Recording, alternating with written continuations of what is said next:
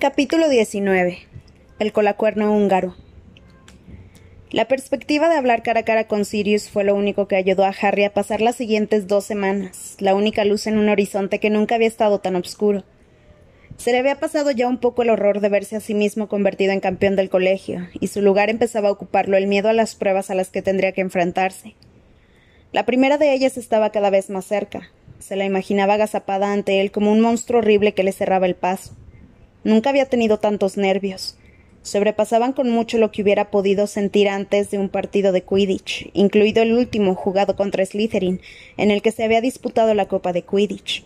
Le resultaba muy difícil pensar en el futuro, porque sentía que toda su vida la había conducido a la primera prueba, y que terminaría con ella.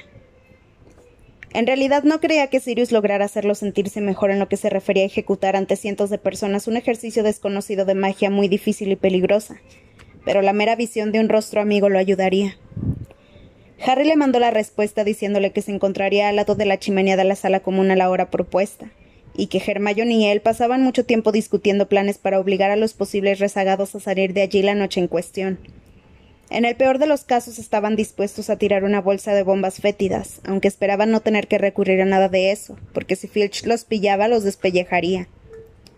Mientras tanto, la vida en el castillo se había hecho aún menos llevadera para Harry, porque Rita Skeeter había publicado su artículo sobre el torneo de los tres magos, que resultó ser no tanto un reportaje sobre el torneo como una biografía de Harry bastante alterada. La mayor parte de la primera página la ocupaba una fotografía de Harry, y el artículo, que continuaba en las páginas segunda, sexta y séptima, no trataba más que de Harry. Los nombres, mal escritos, por cierto, de los campeones de Durmstrang y Box Buttons no aparecían hasta la última línea del artículo, y a Cedric no se lo mencionaba en ningún lugar. El artículo había aparecido diez días antes, y cada vez que se acordaba de él, Harry todavía sentía ardores de estómago provocados por la vergüenza. El artículo de Rita Skeeter lo retrataba diciendo un montón de cosas que él no recordaba haber dicho nunca, y menos aún en aquel cuarto de limpieza. Supongo que les debo mi fuerza a mis padres. Sé que estarían orgullosos de mí si pudieran verme en este momento. Sí, algunas noches aún lloro por ellos. No me da vergüenza confesarlo. Sé que no puedo sufrir ningún daño en el torneo porque ellos me protegen. Pero Rita Skeeter no se había conformado con transformar sus E en frases prolijas y empalagosas. También había entrevistado a otra gente sobre él. Finalmente Harry ha hallado el amor en Hogwarts. Colin Creevy, su íntimo amigo, asegura que a Harry raramente se lo ve sin la compañía de una tal Hermione Granger, una muchacha de sorprendente belleza, hija de muggles y que, como Harry, está entre los mejores estudiantes del colegio. Desde que había aparecido el artículo, Harry tuvo que soportar que la gente, especialmente de los, los de Slytherin, le citaran frases al cruzarse con él en los pasillos e hicieran comentarios despectivos. ¿Quieres un pañuelo, Potter, por si te entran ganas de llorar en clase de transformaciones? ¿Desde cuándo has sido tú uno de los mejores estudiantes del colegio, Potter? ¿O se refieren a un colegio fundado por ti y Longbottom? ¡Ey, Harry! Más que harto, Harry se detuvo en el corredor y empezó a gritar antes de acabar de volverse. Sí, he estado llorando por mi madre muerta hasta quedarme sin lágrimas y ahora voy a seguir. No, solo quería decirte que se te cayó la pluma. Era Cho Chang. Harry se puso colorado. Ah, perdona, susurró él recuperando la pluma. Buena suerte el martes, le deseó Cho. Espero de verdad que te vaya bien. Harry se sintió como un idiota. A Hermione también le había tocado su ración de disgustos, pero aún, había pero aún no había empezado a gritar a los que se le acercaban sin ninguna mala intención. De hecho, a Harry le admiraba la manera en que ella llevaba la situación. De sorprendente belleza, ella, chilló Pansy Parkinson la primera vez que la tuvo cerca después de la aparición del artículo de Rita Skeeter. ¿Comparada con quién? ¿Con un simio? No hagas caso, dijo Hermione con gran dignidad, irguiendo la cabeza y pasando con aire majestuoso por al lado de las chicas de Slytherin que se reían como tontas. Haz como si no existieran, Harry. Pero Harry no podía pasar por alto las burlas. Ron no le había vuelto a hablar desde decirle lo del castigo de Snape. Harry había tenido la esperanza de que hicieran las paces durante las dos horas que, que tuvieron que pasarse en la mazmorra escurtiendo sesos de ratas, pero coincidió que aquel día se publicó el artículo de Rita Skeeter que pareció confirmar la creencia de Ron de que a Harry le encantaba ser el centro de atención. Hermione estaba furiosa con los dos. Iba de uno a otro tratando de conseguir que se volvieran a hablar, pero Harry se mantenía muy firme. Solo volvería a hablarle a Ron si éste admitía que Harry no se había presentado él mismo al torneo y le pedía perdón por haberlo considerado mentiroso. Yo no fui el que empezó, dijo Harry testarudamente. El problema es suyo. Tú lo echas de menos, repuso Hermione perdiendo la paciencia. Y sé que él te echa de menos a ti. ¿Que lo echo de menos? replicó Harry. Yo no lo echo de menos. Pero era una mentira manifiesta. Harry apreciaba mucho a Hermione, a Hermione, pero ella no era como Ron.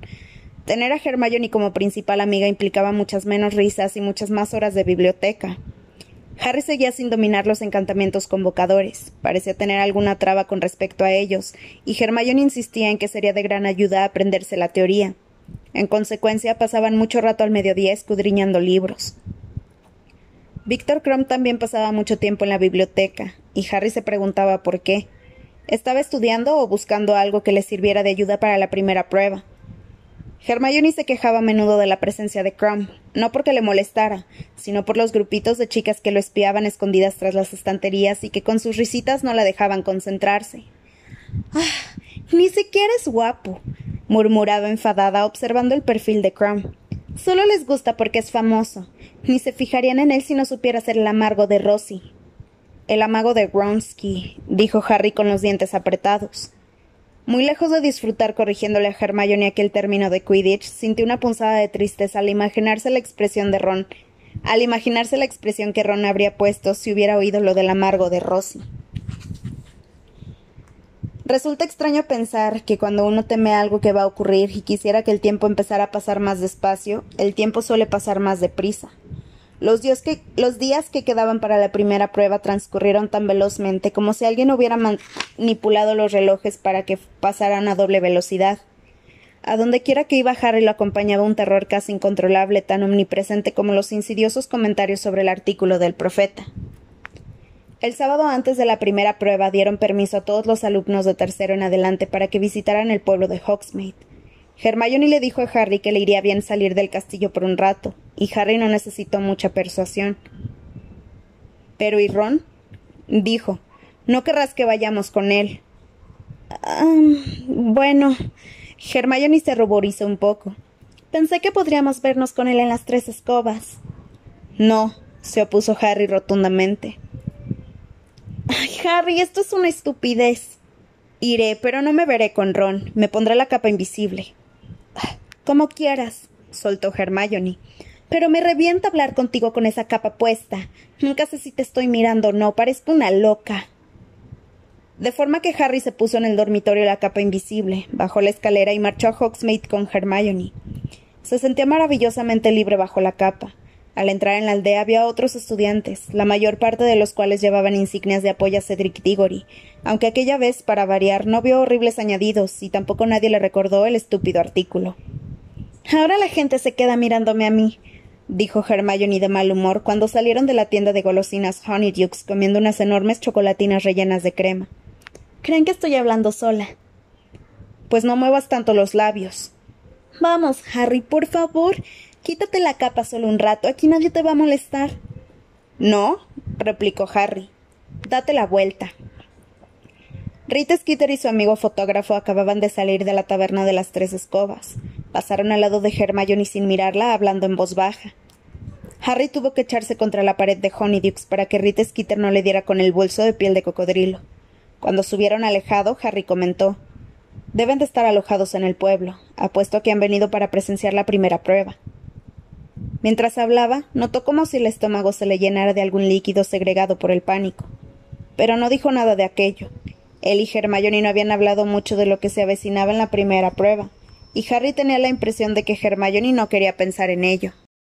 Se ha ido, dijo Hermione mirando la calle principal a través de Harry. ¿Qué tal si vamos a tomar una cerveza de mantequilla a las tres escobas? Hace un poco de frío, ¿no? No es necesario que hables con Ron, añadió irritada, interpretando correctamente su silencio.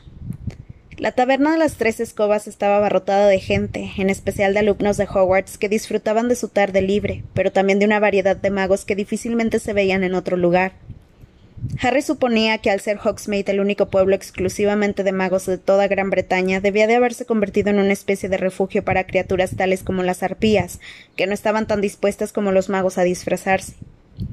Era difícil moverse por entre la multitud con la capa invisible, y muy fácil pisar a alguien sin querer, lo que originaba embarazosas situaciones. Harry fue despacio, arrimado a la pared, hasta una mesa vacía que había en un rincón, mientras Hermione se encargaba de pedir las bebidas. En su recorrido por la taberna, Harry vio a Ron, que estaba sentado con Fred, George y Lee Jordan. Resistiendo el impulso de propinarle un buen coscorrón, consiguió llegar a la mesa y la ocupó.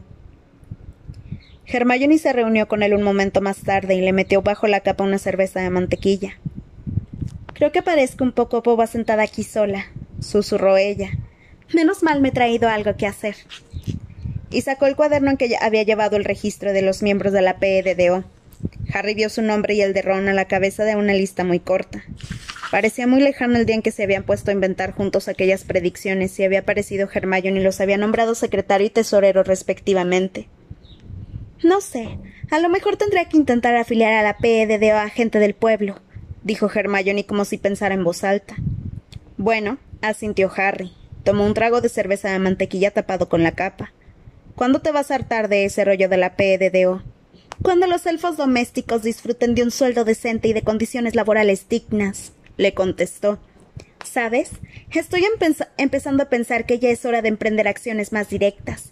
Me pregunto cómo se puede entrar en las cocinas del colegio.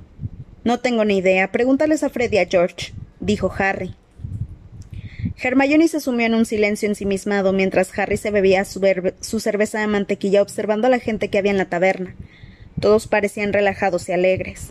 Ernie Macmillan y Hannah Abbott intercambiaban los cromos de las, ramas de, las ranas de chocolate en una mesa próxima. Ambos exhibían en sus capas las insignias de apoyo a Cedric Diggory. Al lado de la puerta vio a Cho Chang y a un numeroso grupo de amigos de la casa de Ravenclaw. Ella no llevaba ninguna insignia de apoyo a Cedric, lo cual lo animó un poco que no hubiera dado él por ser uno de aquellos que reían y charlaban sin otro motivo de preocupación que los deberes. Se imaginaba cómo se habría sentido allí si su nombre no hubiera salido en el cáliz de fuego. Para empezar, no llevaría la capa invisible. Ron estaría sentado con él. Los tres estarían contentos, imaginando qué prueba mortalmente peligrosa afrontarían el martes los campeones de los colegios. Tendría muchas ganas de que llegara el martes para verlos hacer lo que fuera y animar a Cedric como todos los demás, a salvo en su asiento, prudentemente alejado de todo. Se preguntó cómo se sentirían los otros campeones. Las últimas veces que había visto a Cedric, éste estaba rodeado de admiradores y parecía nervioso pero entusiasmado. Harry se encontraba a Flor de la Cour en los corredores de vez en cuando y tenía el mismo aspecto de siempre, altanero e imperturbable. Y en cuanto a Crumb, se pasaba el tiempo en la biblioteca escudriñando libros. Harry se acordó de Sirius y el tenso apretado nudo que parecía tener en el estómago se le aflojó un poco. Hablaría con él hablaría con él doce horas más tarde, porque aquella era la noche en que habían acordado verse junto a la chimenea de la sala común. Eso suponiendo que todo fuera bien, a diferencia de lo que había ocurrido últimamente con todo lo demás. Mira, es Hagrid, dijo Hermione. De entre la multitud se destacaba la parte de atrás de su enorme cabeza llena de greñas. Afortunadamente había abandonado las coletas. Harry se preguntó por qué no lo había visto nada más entrar, siendo Hagrid tan grande, pero al ponerse en pie para ver mejor, se dio cuenta de que Hagrid se hallaba inclinado hablando con el profesor Modi. Hagrid tenía ante él su acostumbrado y, enorme, enorme pichel, pero Modi bebía de la petaca. La señora Rosmerta, la guapa dueña de la taberna, no ponía muy buena cara ante aquello. Miraba a Modi con recelo mientras recogía las, copas de la mesa de alrededor. Probablemente le parecía un insulto a su hidromiel con especias, pero Harry conocía el motivo. Modi les había dicho a todos durante su última clase de defensa contra las artes obscuras que, que prefería prepararse su propia comida y bebida, porque a los magos tenebrosos les resultaba muy fácil envenenar una bebida en un momento de descuido. Mientras Harry los observaba, Hagrid y Modi se levantaron para irse. Harry le hizo un gesto con la mano a Hagrid, pero luego recordó que éste no podía verlo. Modi, sin embargo, se detuvo y miró con su ojo mágico hacia el rincón en que se encontraba él. Le dio a Hagrid una palmada en la región lumbar porque no podía llegar al hombro. Le susurró algo, y a continuación uno y otro se dirigieron a la mesa de Harry y Hermione. ¿Va todo bien, Hermione? le preguntó Hagrid en voz alta. Hola, respondió Hermione sonriendo. Modi se acercó a la mesa cojeando y se inclinó al llegar. Harry pensó que estaba leyendo el cuaderno de la PEDDO hasta que le dijo Bonita capa, Potter. Harry lo miró muy sorprendido. A unos centímetros de distancia, el trozo de nariz que le faltaba a Modi era especialmente evidente. Modi sonrió. Su ojo es capaz de. Quiero decir, ¿es usted capaz de. Sí, mi ojo ve a través de las capas invisibles, contestó Modi en voz baja. Es una cualidad que me ha sido muy útil en varias ocasiones, te lo aseguro. Hagrid también le sonreía a Harry. Este sabía que Hagrid no lo veía, pero era evidente que Modi le había explicado dónde estaba. Hagrid se inclinó haciendo también como que leía el cuaderno de la PEDDO y le dijo en un susurro tan bajo que solo pudo oírlo Harry. Harry, ven a verme a la cabaña esta noche. Ponte la capa. Y luego, incorporándose, añadió en voz alta. Me alegro de verte, Hermione. Guiñó un ojo y se fue. Modi lo siguió. ¿Para qué querrá que vaya a verlo esta noche? Dijo Harry muy sorprendido. ¿Eso te ha dicho? se extrañó Hermione. Me pregunto qué se trae entre manos. No sé si deberías ir, Harry. Miró a su alrededor nerviosa y luego dijo entre dientes Podrías llegar tarde a tu cita con Sirius. Era verdad que ir a ver a Hagrid a medianoche supondría que tenía que apresurarse después, después para llegar a la una de la a la sala común de Gryffindor.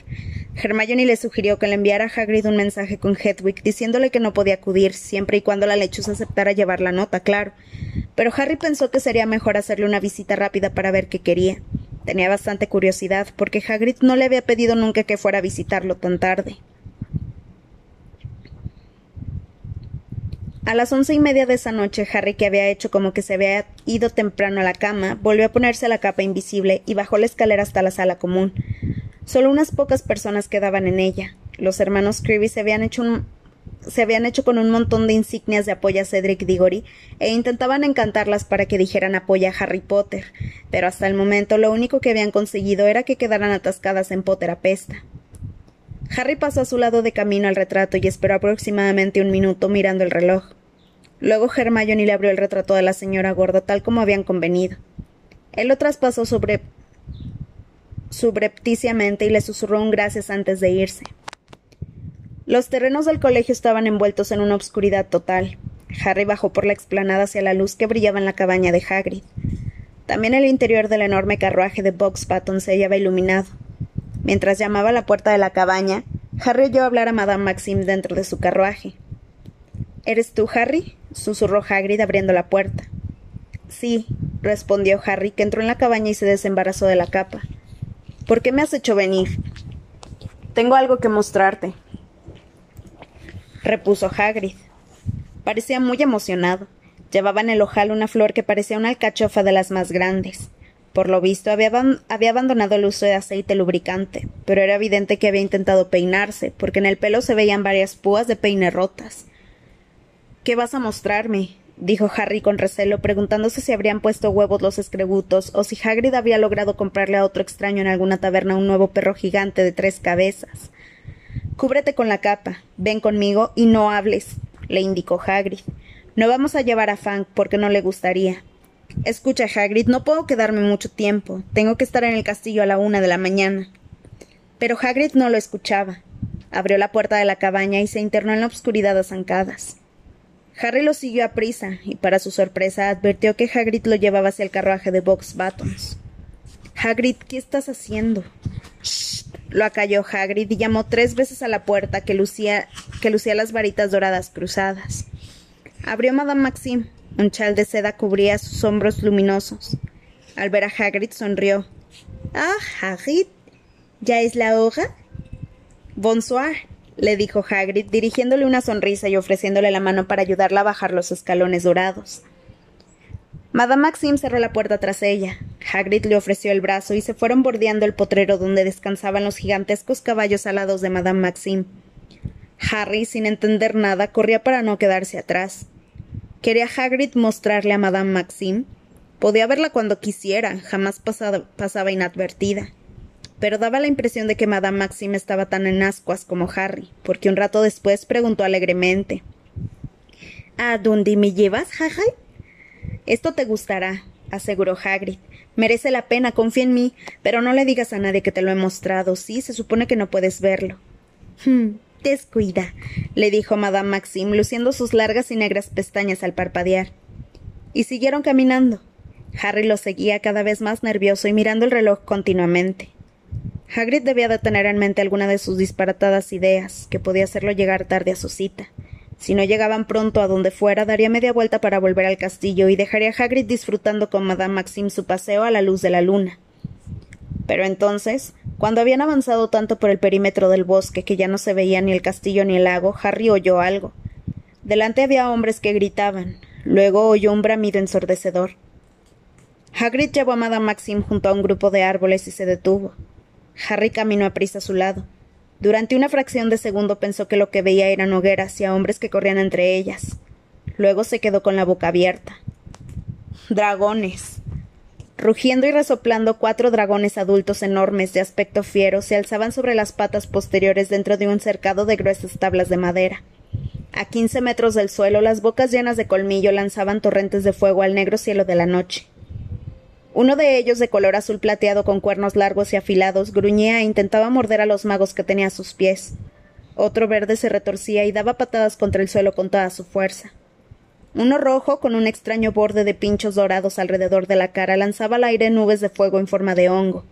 El cuarto, negro y gigantesco, era el que estaba más próximo a ellos. Al menos treinta magos, siete u ocho para cada dragón, trataban de controlarlos, tirando de unas cadenas enganchadas a los fuertes collares de cuero que les rodeaban el cuello y las patas. Fascinado, Harry levantó la vista y vio los ojos del dragón negro, con pupilas verticales como las de los gatos, totalmente desorbitados.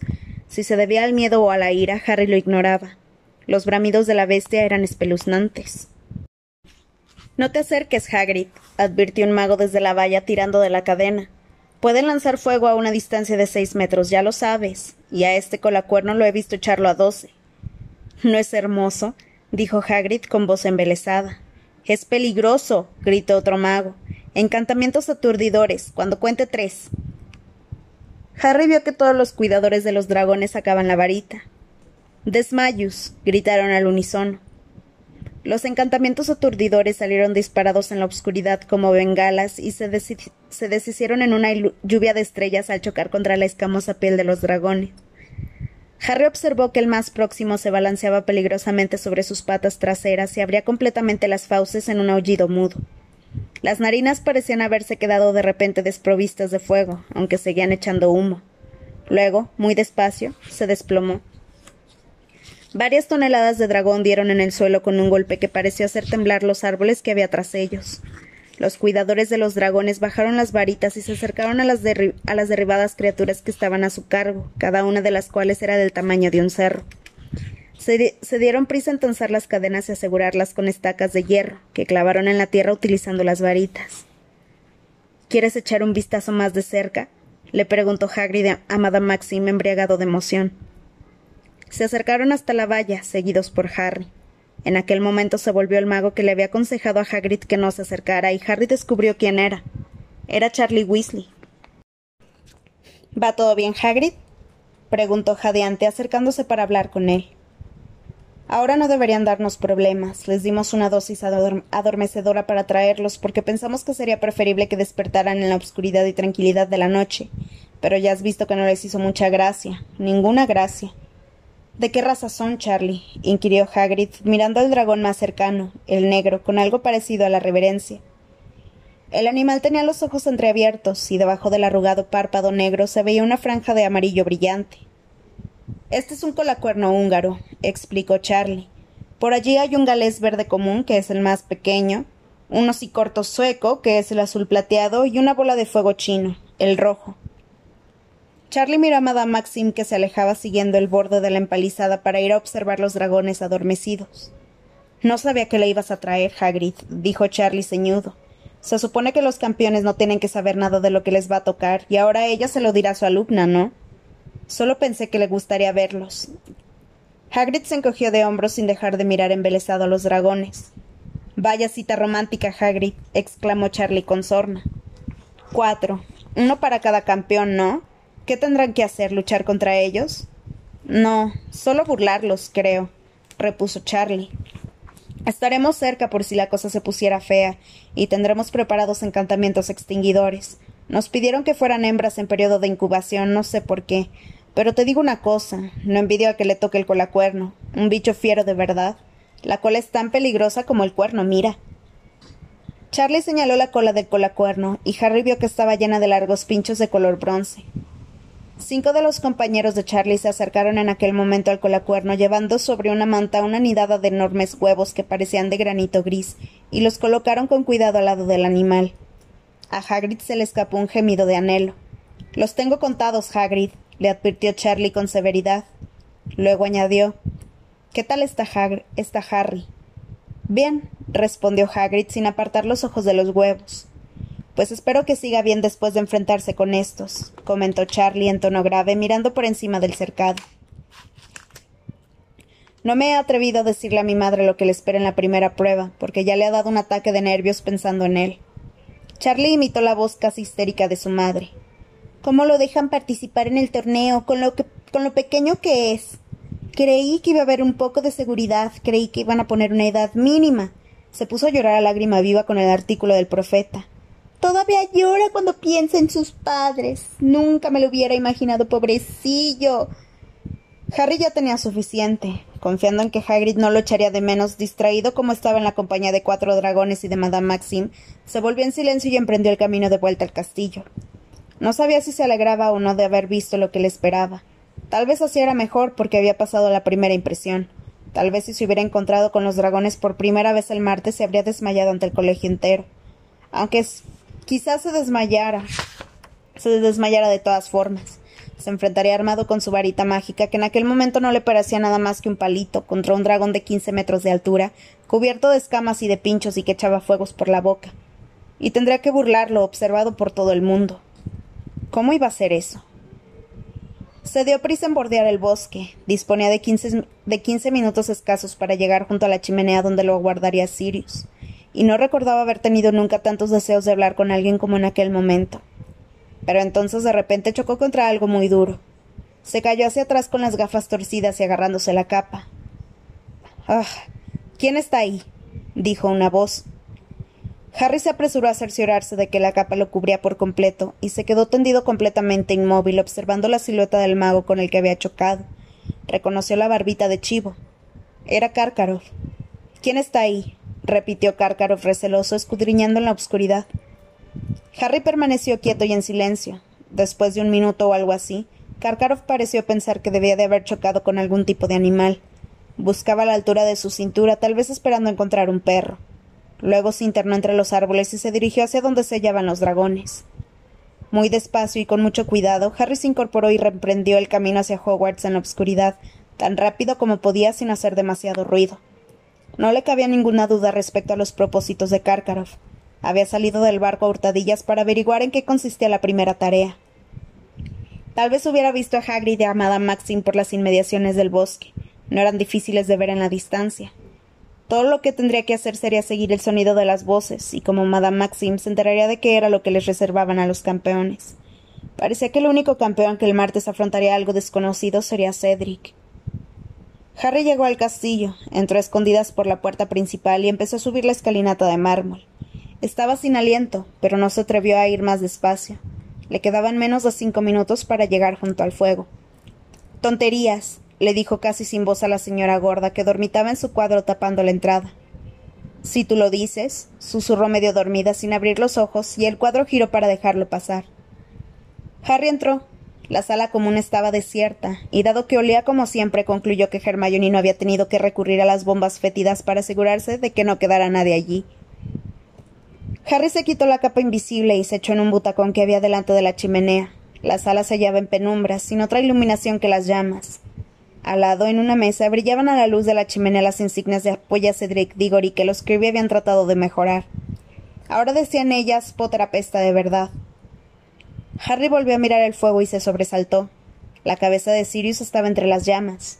Si Harry no hubiera visto al señor Diggory de la misma manera en la cocina de los Weasley, aquella visión le habría dado un susto de muerte. Pero en vez de ello, Harry sonrió por primera vez en muchos días. Saltó de la silla, se agachó junto a la chimenea y saludó.